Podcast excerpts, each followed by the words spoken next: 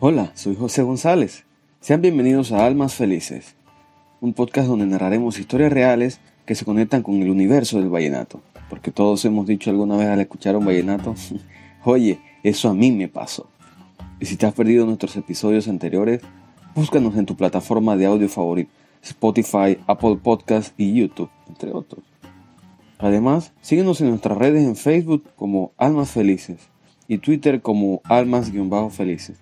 Y si tienes una historia para contar, puedes conseguirme en Twitter como Josemi-GP y en Facebook como Josemi González.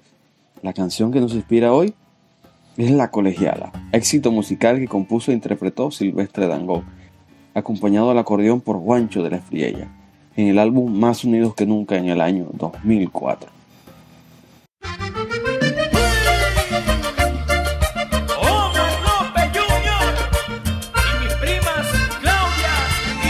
Fernando, un hombre muy influyente en el departamento de Córdoba, económicamente muy bien parado, dueño de varias fincas y el ganadero más pudiente y reconocido de esa región. Comparte su vida con Andrea, su única hija, de la edad de 14 años. Su esposa falleció cuando Andrea tenía dos añitos apenas de una enfermedad terminal. Una mañana, en febrero de 2008, Fernando iba de camino a visitar una de sus grandes fincas cuando es emboscado por un grupo delincuencial el cual lo secuestró. Y hasta el 2010 aún no se había sabido nada de él.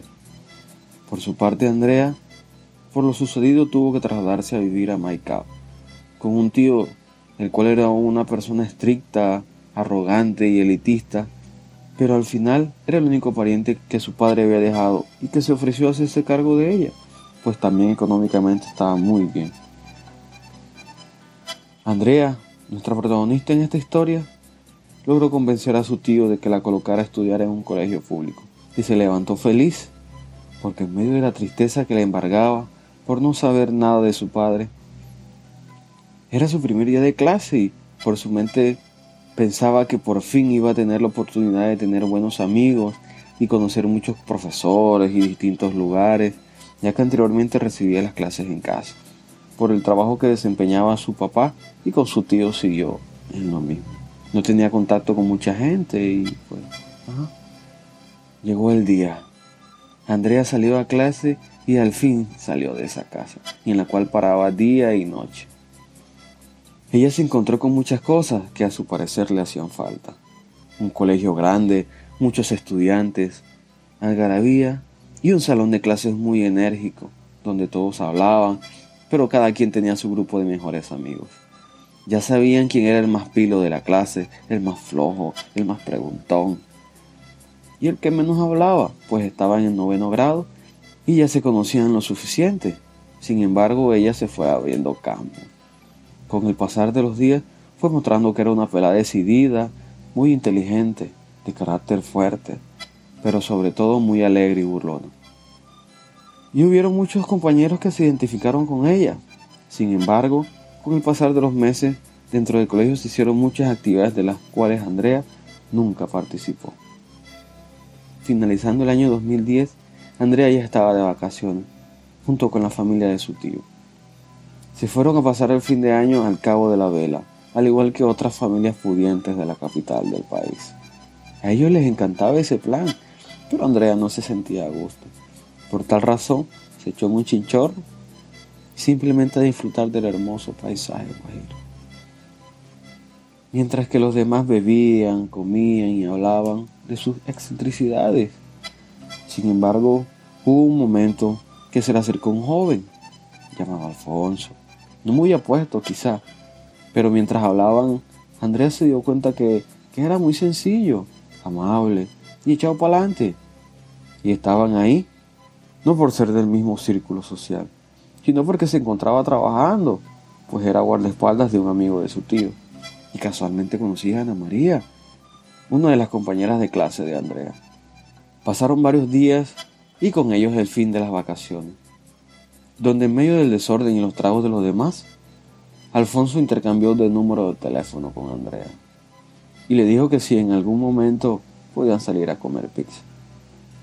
Ella responde con un gesto que sí, pues Alfonso no le era indiferente. Andrea nuevamente está en clase, y sentía interés en hablar con Ana María, con quien compartía clase, pero no eran amigas. Aún así, Andrea quería saber más de Alfonso. Llega el recreo y Andrea le dice a Ana que se acerque. Un poco confundida, ella lo hace y le dice, dime Andrea, durante las vacaciones conocí a Alfonso Márquez y me dijo que te conoce. ¿Qué tal es él? Entre risas, Ana responde, pues, más ni bien. Trabajador y soltero, aunque está como maluco, está pullado. Andrea, un poco tímida, le dice, quiero salir con él, pero mi tío es muy pesado. No creo que me deje. Hagamos algo. Ven a mi casa, hacemos algún trabajo juntas y, y ahí vemos cómo puedo salir, ¿te parece? Ana dijo, listo, si quieres nos vamos después de clase. Aunque Andrea sigue preocupada.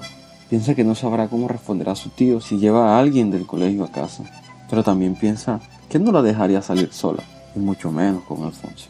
Así llegó la tarde y Andrea y Ana salieron de clase. Y pues llegaron a casa de Andrea, la cual a la vista de Ana era muy lujosa, bonita y enorme y espaciosa. Mientras Ana se deleitaba con la casa, Andrea preguntaba por su tío, que como cosa rara no estaba pero para Andrea esta vez era lo mejor que podía pasar. Almorzaron las dos mientras mensajeaban a Alfonso, se reían y juntas ideaban el siguiente mensaje que enviaban a Poncho, como lo bautizaron en ese momento. Llegó la tarde y Ana le comenta a Andrea que debe irse. En ese momento, Andrea decidida y sin darle vueltas al asunto le dice, vamos, yo te acompaño y de paso nos comemos la pizza, dice Andrea haciendo señas en los ojos. Ana sonriendo le dice, ok. Salieron y al llegar a la pizzería se encontraron con Poncho. Los tres molestaron y jodieron la vida, mientras que Alfonso tiernamente conquistaba a Andrea.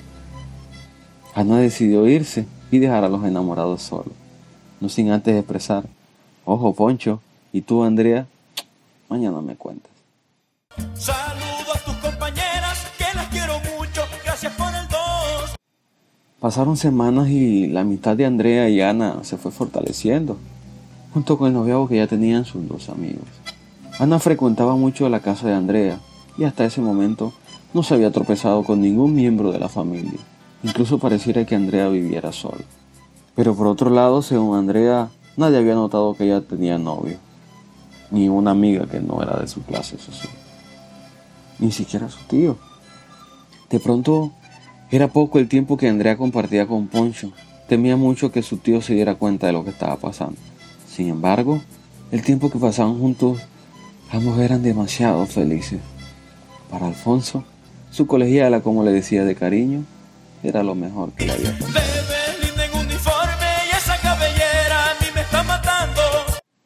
Andrea y Ana se contaban todo.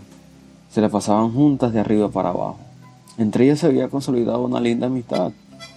Uno de esos días de escuela, Ana notó a Andrea muy sonriente y alegre y, le preguntó, Ajo, ¿y esa felicidad que te brota, Andrea, a qué se debe?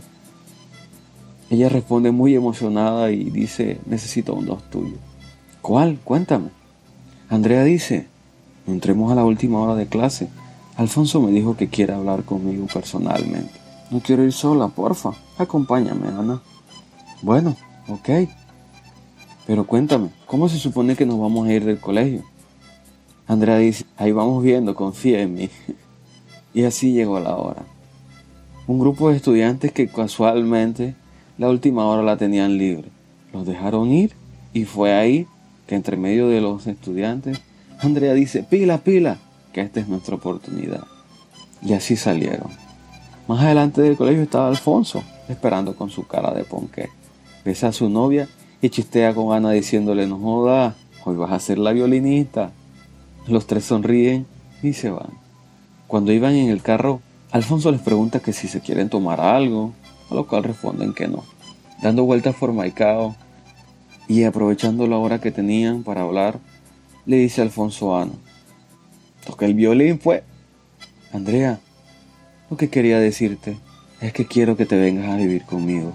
Ya no quiero seguir así yo no estoy para eso. Yo te sigo dando tus estudios. La verdad, no te voy a dar el nivel de vida al que estás acostumbrada. pero sí te aseguro que vas a poder ser tú. Te amo, Andrea. Quiero que seas feliz y que estés conmigo. Es que no puedo vivir sin ti. Me hace falta tu voz, me hace falta y es que no puedo estar sin ti. Tu boquita de miel a mí me atrapa. Andrea quedó paralizada. No sabía qué decir. Solamente lo abrazó y con lágrimas en los ojos le dijo, también te amo. Y estos 10 meses que hemos estado juntos, he conocido dos valores que son fundamentales en la vida. El amor que veo a través de tus ojos y la amistad que veo en la lealtad tuya, Ana. Pero Alfonso, lo que me propones no me lo esperaba. Tengo que pensarlo. Tú sabes todo de mí y no es secreto que mi tío se volverá loco. No sé si porque me iría o porque estaría defraudando a mi papá o simplemente por impotencia de que no se haga su voluntad. Alfonso comprensivo y sin saber que esa sería la última vez que iba a ver a Andrea le dijo, te espero todo lo que quieras mi colegiala y la llevó a una estación de taxi para que se regresaran en casa.